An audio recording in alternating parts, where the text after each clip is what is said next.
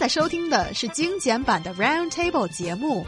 关注我们的微信公众账号 EZFM Round Table，点击页面右下角弹幕 view，可以收听往期节目或者参与直播互动。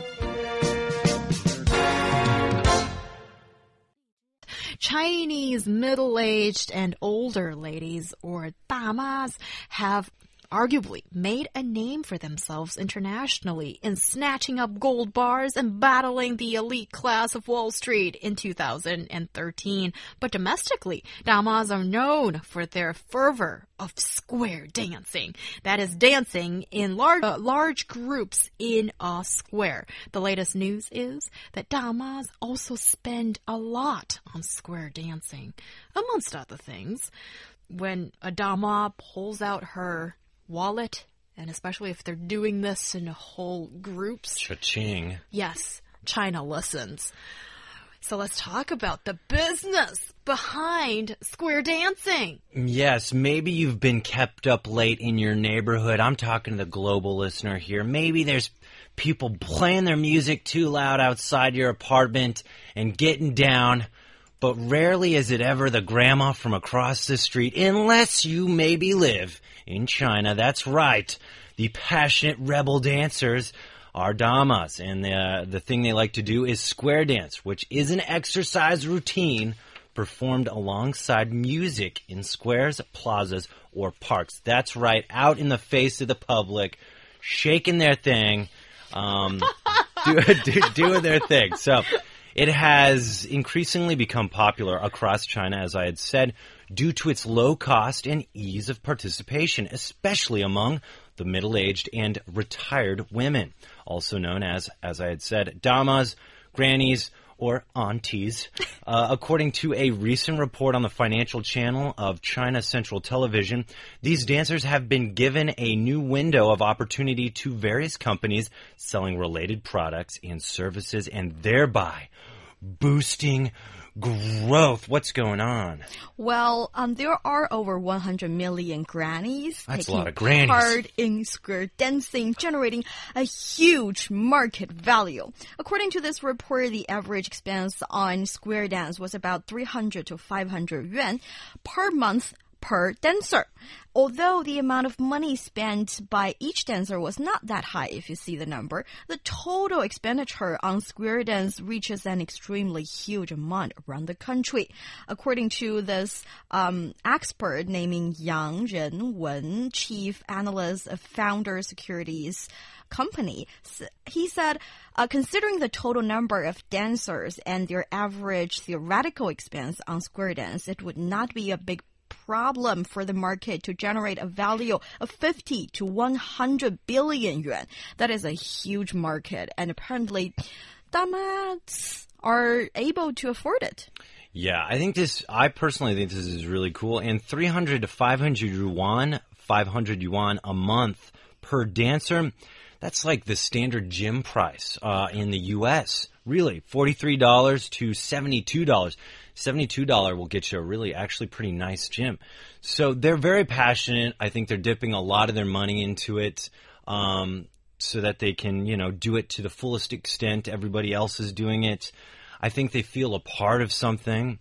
I think it's become a community where they, you know, aren't so lonely, where they're active and involved and looking forward to things, um, which sounds so much better than I think what the old elderly in the uh, and, and middle aged in the U.S. do, which is bingo. You know, bingo nights or gambling or something like that, or maybe golf. God, golf is so boring for me to watch. Yeah, um, well, so these things. Yeah, golfing I think is a lot more maybe personal in a way that It you is. you go with a couple of really good pals or friends and then you need to walk how many like nine We can drive a golf cart. Oh yeah. Yeah, Of course. but for sure, it's less of a public sport. Yeah, it's more of just friends hanging out kind of thing. And oh, those dudes or uh, ladies get very competitive sometimes. And with square dancing, I can totally understand that is a community event to some extent, and it offers an arena for damas to show off to other damas. I've recently had one chance to have a little uh uh, to, to, to, to listen to their conversation as I was just uh, passing by, and it was still during summertime, and I heard that these ladies were very open in exchange of information about each other's uh, family, how their children are doing, and all kinds of things and which is something that maybe older folks don't necessarily get elsewhere as young people can go online can have friends that you meet up but for um, retired uh, people or some of the older females that particularly have the desire of going out, meeting up with people, but where do you go? Who do you meet? And the square dancing place is the perfect um, site for such activity. And here, actually, I was really surprised that um, square dancing for these uh, older ladies actually generates so much revenue Mm. because I know for the older female figure in the family, and often they're in control of the family purse strings. And it's not that easy to get them to spend because they're usually very shrewd shoppers and they plan um, the budget for the family. So I think to make them to spend a lot on costumes or makeup or equipment or it's actually not that easy and often it is like a, a once fee that they'd pay if it's an ongoing fee that needs them to replenish the funds constantly i don't really see that being the case for a lot of chinese damas Well, I guess when they're in a group and the group is doing that, it's more encouraging for them to do the purchase. That is to say, when they're doing this group square dancing thing, it it has an early age. I remember when I was in college, I encountered a huge group of people in a park. They're standing in huge circles and they're tapping on the shoulders of the people standing in front of them as a kind of massage and with uh, rhythms and it's just kind of scary because it's a huge huge circle of people. But it's also interesting. I think it's the early stage of a square dance and gradually it's been developing and they wanted to be more professional. So they, they started to purchase dresses. And sometimes when they go to square dance competition they need to buy some cosmetics. And when your whole gang is doing that it's like your fellow dama friends are doing that. You find it okay to do so. And if you really dance every day or at least several times a week it feels like a reasonable purchase. And it's um, dressing well dressing on the same uniform kind of dress and do square dancing is really fun. And i think it will encourage them to to make the purchase Yeah, there's these series of movies. They're called like Break Dance or something like that. With you know, the first one starred like Jessica Alba, but I'm sure they're gonna have like honey. the the the break dance Dama edition or Dirty Dirty Dancing Damas. You know these kind of things. babe Yeah, but like, uh, you know, uh, let's take uh, one of the dancers spoke to CCTV reporter and said every month I spend 300 to 500 yuan on new clothes and shoes for dancing. I need a new costume with every form of dance. Now, this might sound like, oh, Grandma, what are you doing? You don't need to spend money on that. But what does she need to spend money on? You know, this is a lady maybe later in her life that has found something that's given her a purpose that she's excited about, which I'll tell you, I think a lot of older people really want. And she's got it. I, I, my hat is off to her because sometimes in my youth, even now, it's hard for me to find a cool community or be a part of something because I'm always judging it or blah, blah, blah. These ladies are like, hey, I'm willing to throw down some money, throw down my dance moves with my other GMAs out there, and we don't care who sees us. We're going to do it right in front of your house.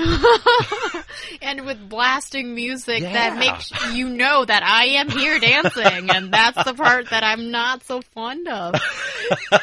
yes, but I think damas, especially when there's more than one, they make you listen. Oh, it's an army. Mm, yeah. It's an army of them. And they wanted to get better, so they're buying these online courses, Yeah. telling them how to do better, proper, more professional square dancing. And that is also a one expenditure that they're willing to spend. guys they're getting there's getting to the point where there's professional competitions and groups that are competing professionally that's right your damas could be professional dancing damas in your neighborhood look it up they're spending money on makeup you know shoes clothes speakers uh, they're spending money on tablets music players these ladies are cooler than i am um, these square dancers often pay a small amount of a membership fee, which is uh, going to things like um, maybe the person who teaches them new dance moves, uh, so the choreographer, or just batteries to keep blasting that loudspeaker outside of people's houses. I love it. I personally, when I first saw it, I remember I was like, this is so cool, actually. I thought it was amazing that people can find a place anywhere, get together, and have a great time. It, you don't need a fancy gym. You don't need to be watching Jessica Alba to inspire you to shake your thing. You could just be as much as seeing some lady start dancing to a boombox, and then you get up right next to her and you both start dancing the same square dance, and then suddenly it's just a flash mob movement. Everybody's dancing, I'm having a great time, except for Huyang, who's giving me this weird look. Well, you're not. for a second, Ryan, I, I, okay, for the last minute, as you've been sort of showing me your dance moves in the studio just You now. love it. And, uh, they're, they're good. And also saying what you've been saying. Ryan, I cannot make it up for, are you serious or are you just mocking people? I'm being dead serious. I love it. I don't see that in you. I, I mean, like, I think it's somewhat humorous, of course, as much as when I first saw it, I was like, oh my Lady Gaga. I've never seen, like, grandmas in the U.S. do something like this. And for sure, if grandmas in the U.S. did something like this, it would be viral on YouTube. People would be like, oh my God, look at these grandmas. But here it's happening all the time because they're fearless, they don't care, and I respect anyone who's fearless and doesn't care what people think and does what they love to do. But don't you feel that there is a bit of a misplace of uh, private and public sphere and issue here? That I think actually there are some. I, I'm sorry to Yeah, say this, okay.